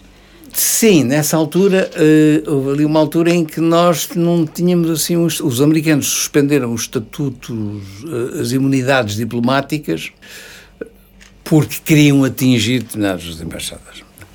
Mas é que fizeram isso raso. Suspenderam a todas. E depois, obviamente, tratavam algumas, éramos todos iguais, mas havia uns que eram mais iguais que outros. Sim. Tratavam alguns de outra maneira e eu era daqueles que era bem tratado. Portugal era daqueles que era bem tratado, eh, e outros que eram, eram éramos bem tratados. Sim. Por isso é que tive lá rapidamente o telefone de satélite, eh, o telefone de o telemóvel. Sim. Eh, mas eh, as condições mudaram muito, tinham Pois. mudado muito. Mas continuámos a tentar, foram lá empresários portugueses, houve pelo menos duas missões de empresários portugueses, três, duas ou três, eh, para estabelecer contactos, para fazer negócios, no- no- mais uma vez os petróleos, as, as farmacêuticas, a indústria de madeiras, Madeiras? Ah, ok. Interessante. Produtos de madeira, Sim, sim. contraplacados, essas coisas. todas. Ah, pois sim, porque é, é preciso reconstruir também, não é? Pois. Pois, Eh, a construção civil, cimentos. Então, essa gente foi lá ver eh, quais eram as condições. Pois lá está, é a oportunidade sempre de alguém. Aliás, a oportunidade de ver se, se conseguem fazer negócios. Foi diferente, a situação era diferente, é óbvio. Passei a ter eh, muros de cimento armado, barreiras de cimento armado à volta da embaixada, à volta da residência, não passei a andar de carros blindados, com não sei quantos guardas. Antes não, não, não, não, Não, havia essa. Antes até eu saía à rua e engraxava os sapatos na rua. Não... A sério? Ah, que engraçado. Mas lá está, uma pessoa não, não, não pensa nisso. Não, a, a primeira imagem de. Eu digo isto Ah. porque havia um engraxador que, que era um. Demorava, era preciso ter muita paciência, porque demorava muito tempo. Mas a gente chegava lá com uns sapatos velhos, saía lá com uns sapatos novos, que era lá aquilo lá. Sim, então faz com calma, mas faz bem feito, Fazia não é? bem feito. Sim. E eu tinha esse engraxador. Depois, daí- depois fiz-o lá uma vez e disse: não, estás, estás feito de parvo, porque a esta hora já metade da população sabe que o representante de Portugal está aqui na esquina. De maneira que acabou isso. Eh, pronto, e mudou muito, essa, a minha vida mudou muito. Deixei de ir às compras, compras, ir aos supermercados, passou a ser o cozinheiro que ia comprar. Houve alguma. Houve alguma vez em que temeu pela sua segurança? Eu tomei pela segurança, temia. Quer dizer, nunca me foi apontada nenhuma arma. Mas uh, tomei pela segurança, temia. Eu, Sim. Havia sempre aquele ambiente de. obviamente, o, o meu quarto tinha uma parede, um vidro enorme. E eu encostei um colchão a tapar, além de ter uma, uma, uma- uma- ter colocado uma película quanto à fragmentação do, do vidro, ainda encostei um colchão enorme a tapar aquilo e passei muitas noites debaixo da cama, quer dizer, de repente estava a dormir, ouvia um barulho, aí e durante muito tempo dormia com a cabeça tapada. É uma questão psicológica, mas era a ide- é a ideia de que podia ficar cego Ah, ok. com os vidros. Então dormia com uma almofada a tapar a cara. Mas mais que uma vez que eu de repente saltava para o chão para, o chão, para debaixo da cama e deixava-me lá ficar Por causa dos barulhos. por causa o que, é não sabia o que é que, Sim, sim, que, é que podia acontecer. E ali era menos provável que. Quer dizer, caía, que se houvesse alguma coisa, caía em cima da cama, não caía, não caía em cima de mim. Sim, ao menos amortecia, não é? menos acontecia. Ah, mas isso houve várias coisas assim, desse género, mas não. Muitas vezes tive que, quer dizer, tinha, tinha que fazer coisas, tinha que ultrapassar os meus medos. Como por exemplo. Não, tinha que ir a sítios em que eu sabia que era perigoso. E, e E era ir, engolir e ir. tinha, que ir, tinha que ir mesmo. Eu estava lá para trabalhar, não estava para. Sim. E nessa altura tinha os tais, as tais três. Sentia que ainda tinha as tais três pessoas Não, nessa altura já não tinha. Pois. Aí deixei de ter. Pois. Aí deixei de ter, deixei de ter, porque ele deixou, desapareceu, ah, deixei de ter. Aí deixei de ter qualquer proteção, exceto a proteção que eu arranjava. Primeiro arranjei uns tipos para me, para me ajudarem, o, o, o guarda da casa, e- e depois ah, arranjei uns. Um, depois, passado uns meses, mandaram-me cá eh, do, do grupo de operações especiais da polícia. 16 pessoas. Ah, e então teve lá quanto tempo extra? Extra não foi ele, não contou como extra. pois. Até porque quem me disse isso, vais para lá três meses, era um ministro, entretanto esse ministro caiu. Que depois passou a ser outro. Sim. Uh, mas acabei por estar, eu fui para lá em junho e acabei por ficar até dezembro do ano seguinte. Sim. Ou foi um ano e meio. E a seguir? Qual foi o. A seguir fui para a Croácia. Ah!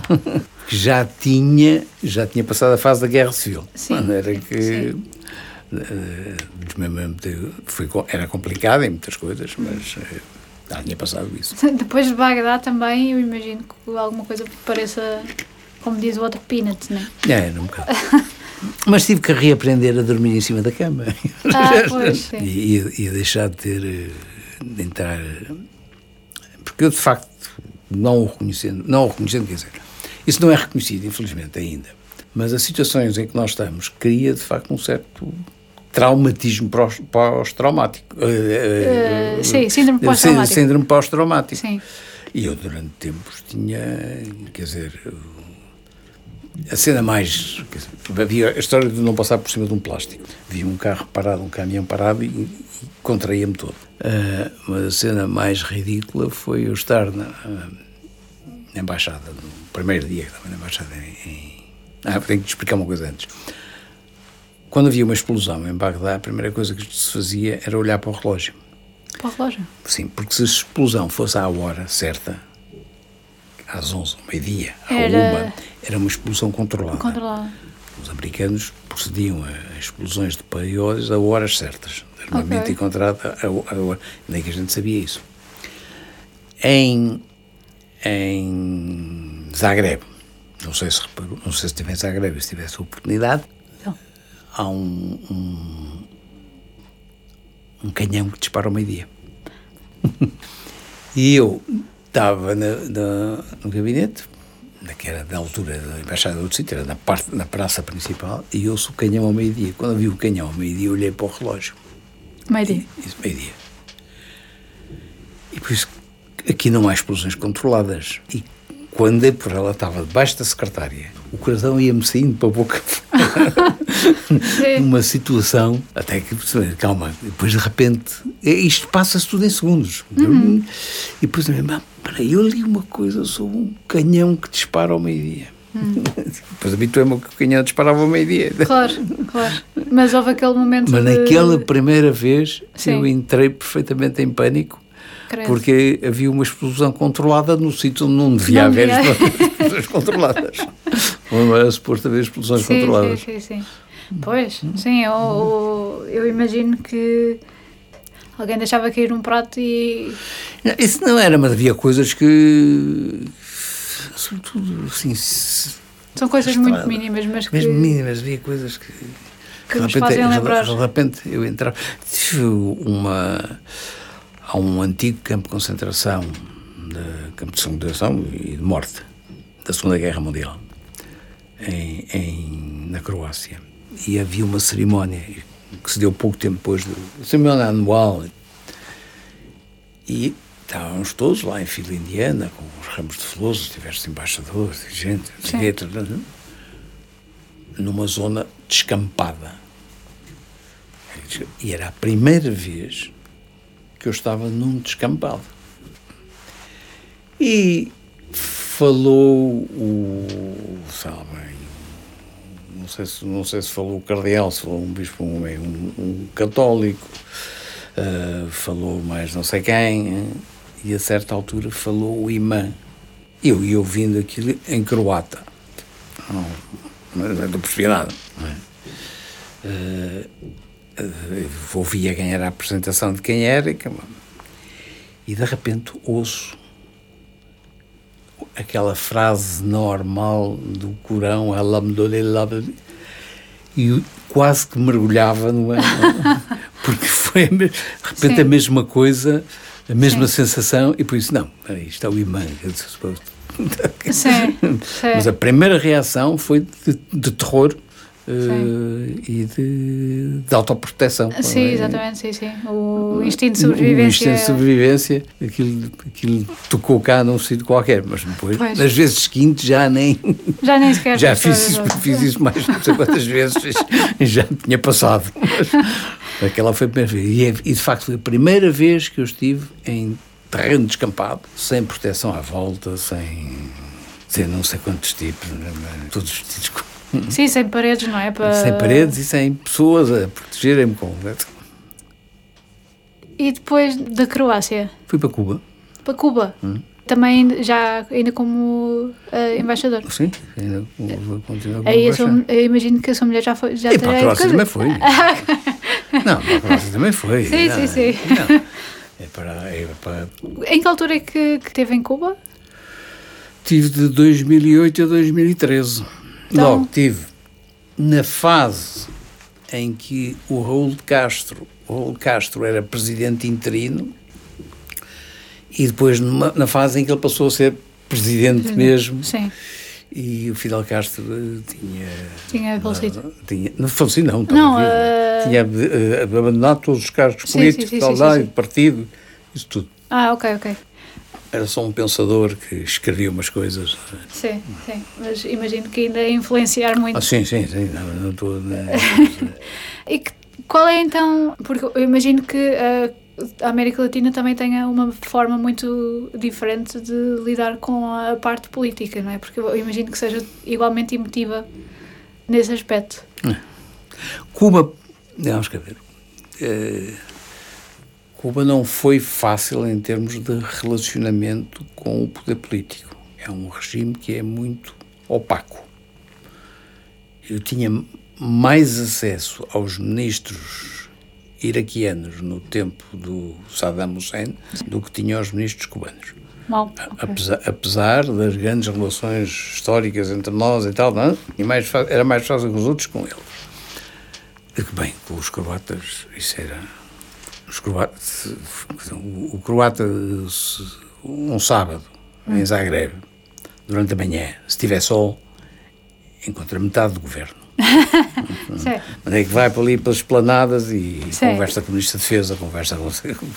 Se eles forem dali da zona, bem, se eles forem da costa, vão para a costa. Se forem da zona, encontra ali uma quantidade. O Presidente da República eu encontrava, não sei se era todos os sábados ou domingos, golfe, dizíamos adeus um ao outro. Pronto. Na maneira que eles vão cá para fora e tal. Mas que era fácil contactos com eles todos. Uh, Cuba era complicado, era muito complicado. Era muito difícil. Era uma cidade muito. É, é uma, um regime político muito opaco. Depois, os cubanos também são, são outra coisa. Ao mesmo tempo, os cubanos são outra coisa. Sim. São expansivos, expansivos, abertos. Agora, é um bocado difícil a gente. Quer dizer, para já, ou se estão ligados às estruturas de poder, não falam. Não falam, ou falam só o. Aquilo que lhes interessa. Aquilo que vai Sim. lá no, no livrinho. Uh, mas ao mesmo tempo são muito simpáticos e, e muito abertos. Pois são afáveis, não é? São muito afáveis. E, uh, são assim, naturalmente, são, são muito assim. São, são afáveis, são. E quando as pessoas sabiam que. Quando sabiam que, que teve em Boston? Eles faziam alguma coisa, os Sim, cubanos? Se, se havia alguma mudança de... Quando não. eu estava, enquanto, ao contrário, há ainda muitos mitos. Hum. Enquanto eu estive em Cuba, hum. havia por dia quatro voos diretos para Havana, da Havana para os Estados Unidos, para Miami. Não eram companhias oficiais, eram voos charter. Eram companhias de charter, mas que faziam voos regulares quatro, quatro vezes por dia. Quem é que voava nisso?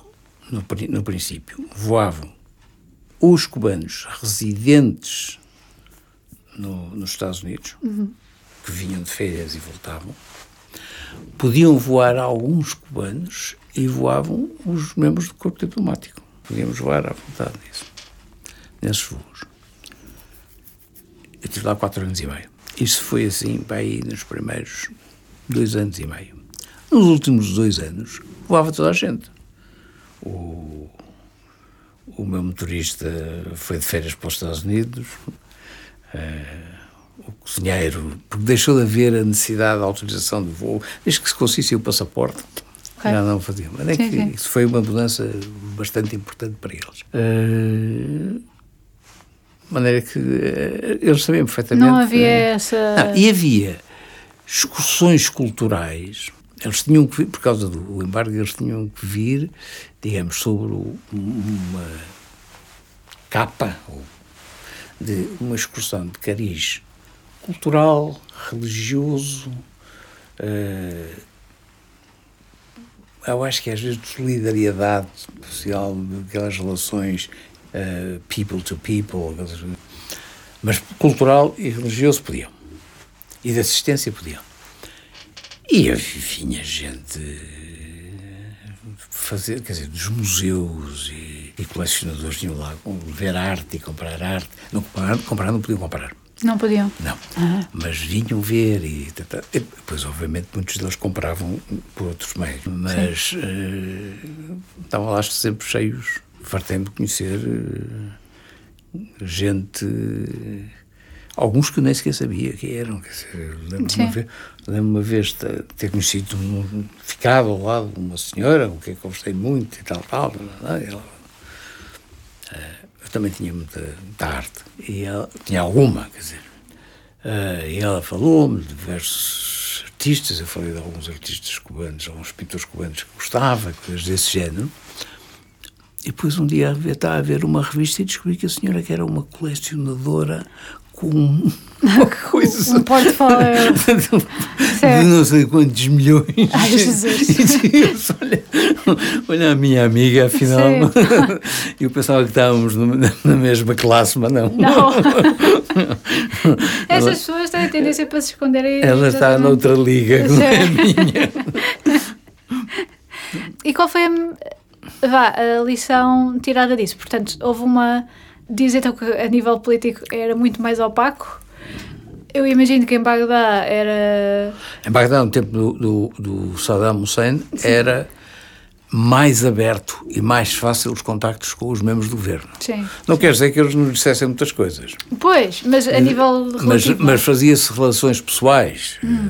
Eh, contactavam-se, falavam-se. Eu lembro do, do, de um diretor-geral, de um ministro mas o diretor-geral tinha estado com, acompanhado do ministro num encontro em Nova Iorque com o ministro iraquiano e o, e o outro dizer, mas, pelos vistos tens uma grande relação com o ministro. Ele disse logo que foi o primeiro, o primeiro diplomata que ele conheceu foste tu e que ah. e que já jantou em tua, uma pessoa em tua casa, na residência, e esse pai enganou-se, mas não foi na minha, mas, mas pronto. Mas fico honrado por me ter confundido. mas ele sabia perfeitamente quem eu era. Ele confundiu foi o local Sim, do almoço. Uh, e às vezes havia uh, coisas engraçadas. Uma vez numa conversa com com ele. Não, ele não estava só, estava com o espanhol, eu e mais não sei quem, o grego. Uh, estávamos numa reunião com ele. E ele, a certa altura, diz: Sim, porque há gente que acha ou avalia-nos assim, assim. E disse uma frase. E eu não reagi. Mas quando saí, disse: Estamos a ser escutados. Aquela frase foi o que disse na última reunião. Temos que ver como é que estamos a ser escutados. Aquela frase, disse, porque ele fez questão e disse com um sorriso, nitidamente uh, quase provocatório. Sim, sim, sim. Para ver se alguém caía. Para ver se alguém caía. Ah. E eu, eu disse: aquilo foi o que eu disse. E não era uma coisinha, duas, três palavras, era uma, uma frase mais ou menos composta e tal. E estamos a ser escutados, por ter cuidado. Não sei se ele se não estava a avisar disso ou, ou o que é que era, mas de qualquer maneira disse, disse isso. Agora, disse isso. Uh, com esses tínhamos contactos uh, relativamente fáceis. Pedia uma audiência. Não havia entraves. Não havia entraves. Pedia uma audiência com o Ministro do Petróleo, ele dava uma audiência, no, enfim, no espaço dentro daquela semana. No, no, e, não e havia... Cuba podia demorar meses. Meses. Mas porquê que havia assim tanto... Não sei. É um bocado a prática deles. Era a prática. Era, vá cultural até, se calhar. É, se calhar, não sei. De cultural, uma cultura mais ideológica que outra coisa. Sim, lá está, é aquilo que eu estava a dizer, não é? Um bocadinho também mais emocional. É, tem dar mais uma cultura mais ideológica, tem pressão do que qualquer outra coisa. Mas pronto, era uma foi também uma experiência interessante. E, e então, e depois de Cuba? E depois de Cuba aconteceu uma coisa grave, que foi fazer 65 anos. Ah. E a lei dizia na altura que quando chegava aos 65 anos acabava-se o serviço externo e regressava-se a Lisboa. Sim, sim. Foi o que aconteceu. Mas não acaba a carreira Não, eu regressei a Lisboa e podia-me ter reformado na altura, podia Sim. ter, não tinha problema nenhum nisso, estava dentro da lei, mas desafiaram-me por umas coisas e tal, e eu alinhei. Uh, quer dizer, eu tenho uma certa dificuldade recusar um desafio. De maneira que desafiaram para umas coisas e eu, pronto, fui ficando, fui fazendo. Sim. Eu continuo a fazer. Agora já estou jubilado, mas como a, jubilação implica uma certa ligação ao, ao, ao Ministério e ao Ministro, o ministro pode nos nomear e o ministro continua a nomear para coisas. É, ok. e eu vou fazendo, agora todas na mesma área, claro, são todas questões relacionadas, mas eu vou fazendo uh, trabalho. Só para terminar, porque eu sei que se eu não fizer esta pergunta, eu sei que me... vou receber uns quantos e-mails a dizer porque é que não perguntaste sobre isto, que é uma coisa que de facto foi mediatizada muitas vezes e eu penso que de forma muito errada, que é a imunidade diplomática. Por muitas vezes, muitas vezes utilizadas em filmes para fazer com que o vilão da história seja difícil de alcançar. Para já, para que é que serve? A imunidade diplomática serve para uma coisa digamos que a ver pelas origens. O diplomata é um representante, um, um, um representante e um defensor dos interesses do Estado. E é um mensageiro. A primeira coisa foi proteger o mensageiro de ser degolado quando a mensagem não era agradável. Ok, sim, para não matar o mensageiro. Não matar o mensageiro. Sim. A origem da imunidade diplomática é isso, é dar ao, ao, diplomata determinado tipo de condições para poder exercer a sua profissão. Uh, e essas condições, a imunidade não salva ninguém, nem, nem de, se cometer um crime grave está na mesma sujeita às leis. Agora, o levantamento da, da imunidade tem que ser decidida pelo Ministério de Origem. Se o vilão cometeu um crime na ordem da espionagem, o Ministério de Origem não vai dizer sim, não vai levantar a imunidade. Se o vilão teve um acidente de viação e é um país onde ele pode ser maltratado por isso, se calhar também não. Agora, se ele assassinou alguém, não sei quantos ministérios é que dirão. Começam a lavar as mãos, não é? Dessa... Quer dizer, quem é que lavam as mãos disso? Pois.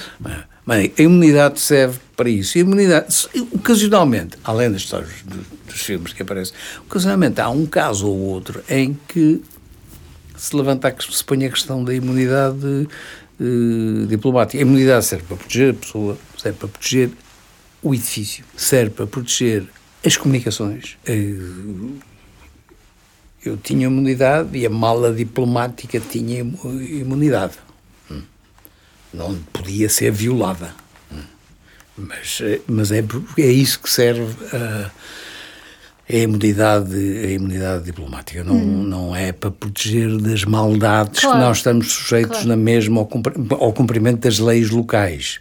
Eh, por vezes podemos fugir um bocado a isso e tal, tal mas, eh, mas estamos sujeitos ao cumprimento das leis locais. Não, é para o exercício da nossa função. A, a, a, imunidade serve para o exercício da nossa função. Já encontrou alguma lei que uh, fosse, vá, digamos, culturalmente em comparação com a nossa? Não, não é duvidosa, mas a nível tipo, caricato. Já, é que esta lei existe? Já. Bem, para já tem uma que me choca. Hum. Qualquer lei que contenha, qualquer país que contenha uma lei que inclui a pena de morte, para mim, revolta. Bem, tem a lei de morte. Agora, a lei, digamos, a formulação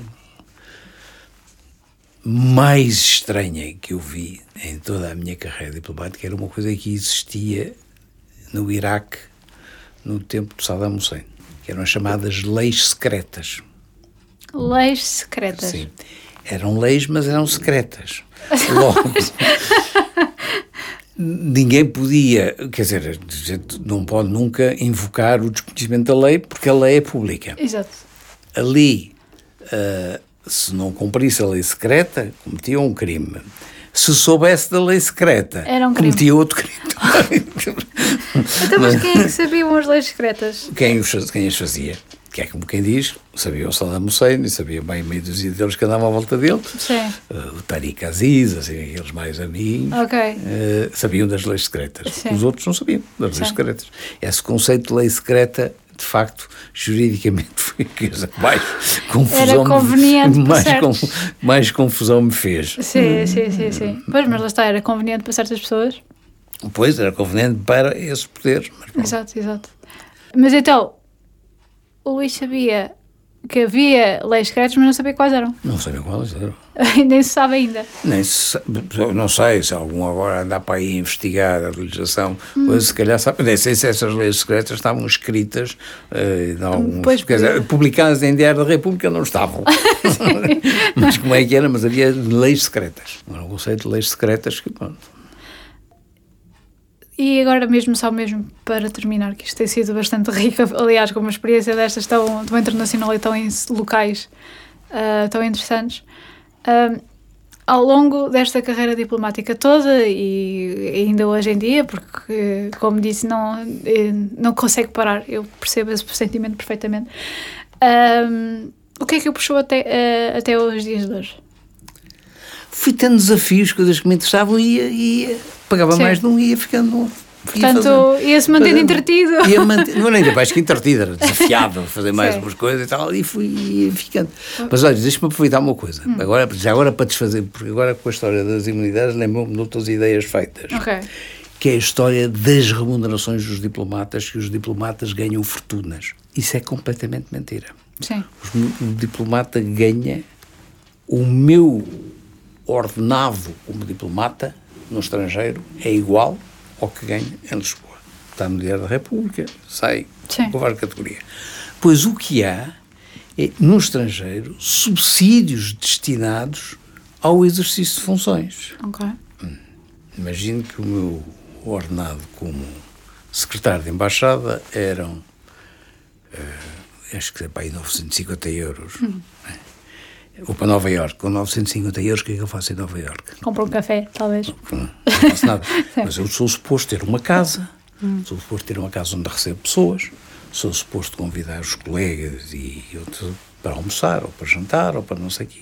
Para isso eu preciso ter um subsídio para ter uma casa decente, preciso ter um subsídio para fazer representação. Isso que portanto, aparece aí em alguns jornais, diplomatas ganham mais do que Marcelo, não ganham nada. E, e, sobretudo, a maior parte desses subsídios são-nos pago, pagos como reembolso de despesas que fizemos.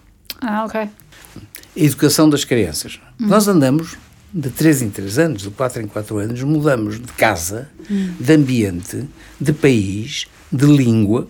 Podemos mudar disso tudo. Tenho, não tenho, mas imagino que tenho três filhos. Ah, sim. Tenho que os meter numa escola. E onde é que eu estou? Estou num país de língua francesa, meto numa escola francesa. A seguir mandam-me para um país de inglês, de língua inglesa. O que é que eu faço?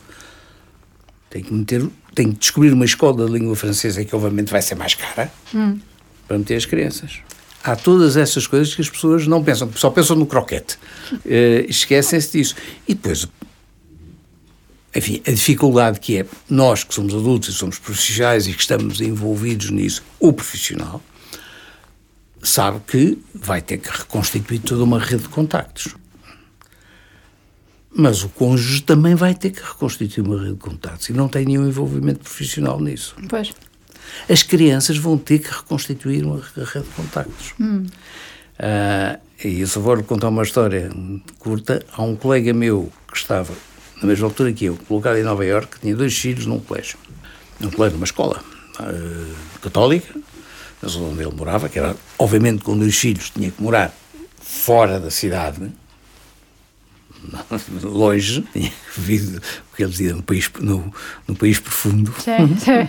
Eh, e era- tinha a vantagem que era o único que chegava ao, à, missão com o, o New York Times todo lido. Ah, Porque tinha, o comboio para ler. Sei, sei. Eh, esse, a certa altura, vai ser colocado num país qualquer, é na Austrália. E organizou uma festa de despedida, os filhos, os filhos anunciaram eh, que se iam embora e tal, tal, tal. Depois aquilo foi-se protelando, protelando, protelando. E o, o altura, o ministro disse, então você vai fazer, vou para tal parte. Não vai nada, você vai, você vai ficar aqui, eu vou renovar a sua estadia aqui, porque eu preciso de si aqui. E os filhos, a certa altura, disse, ó oh, pai, nós estamos a chamar mentirosos. E ele teve que ir à escola explicar. explicar que aquelas crianças, seus filhos, não eram mentirosos. Ele era um diplomata e ia para onde o país dele mandava e tinha dito que ia para um certo país e de repente mudaram de ideias. E quando Sim. mudaram de ideias, eles teve que ficar, ficar cá. Isso afeta as crianças. As crianças mudam são muitas vezes mudadas a meio do curso. A meio do curso? Sim, nós muitas vezes somos transferidos. Há uma tendência para acreditar que é tudo. Para nos transferir Sim. por altura do verão. Mas às vezes não é. Okay. Às vezes, noutra altura. E das duas, uma. Ou vai o pai ou a mãe, o que é diplomata profissional, nessa época fica o outro para trás com as crianças. Em casa, tem que alugar uma casa, não pode ficar na casa. Ou as crianças vão, vão também. E perdem meio ano, perdem um ano de escolaridade, têm que se adaptar a outras coisas. Hum. Não. não é muito interessante. É uma profissão muito enriquecedora no plano intelectual, mas no plano monetário não pensem que é enriquecedora. Sim, sim. E que, e sobretudo, requer muito esforço, muito sacrifício, hum. sobretudo, não apenas do diplomata, mas sobretudo da família, sim. do cônjuge e das crianças. Muito sacrifício pois. e muito esforço de adaptação. E isso as pessoas não esquecem isso. Não têm essa a, a noção do quanto custa uh, Imagine-se, de repente vai para o Iraque. Sim, e sim. a seguir criar a sua rede de amigos e tal, hum. e, e, de amigos. E depois diz, hum, Austrália. Hum. É uma vida que também há sempre aquela coisa de vai alguma inconsistência, não é? Também porque Sim, é, está sempre a mudar, está sempre a reconstruir hum. a, a, vida o tempo todo. E aqueles amigos de, de, longa data que temos cá, muitas vezes perdemos, perdemos, chegamos, chegamos. Eu da última vez saí tive 12 anos seguidos, ou 13 anos seguidos fora. Aqueles meus amigos que eu tinha cá, que eu via uma vez por ano, Sim. um dia, dois dias, três dias, seguimos caminhos diferentes. Quando voltei tive que reconstruir a rede de amigos, sendo que agora espero que fiquem. Sim, espero que sim. Porque eu não tenciono por mais nada Luís, muitíssimo obrigada. Nada. Isto foi, foi ótimo. Um prazer. Uh, Espero e... que tenha alguma utilidade. Ah, sim, sim. sim.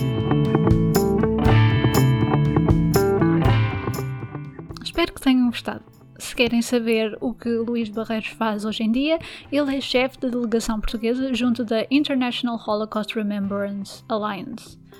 Já agora, para nos contactarem, e estamos sempre à procura de novos convidados, contactem-nos por e-mail no polpodcast.gmail.com ou pela página de Facebook de Polo Podcast. A captação, tratamento de som e fotografia foram realizados pelo José Garcia no Estúdio Q. O jingle do podcast é composto e tocado por Miguel Nicolau. As ilustrações dos nossos convidados são desenhados pela Joana Rolo e esta voz que estão a ouvir é da Kai Rocha. Esperamos que tenham gostado e até para a semana.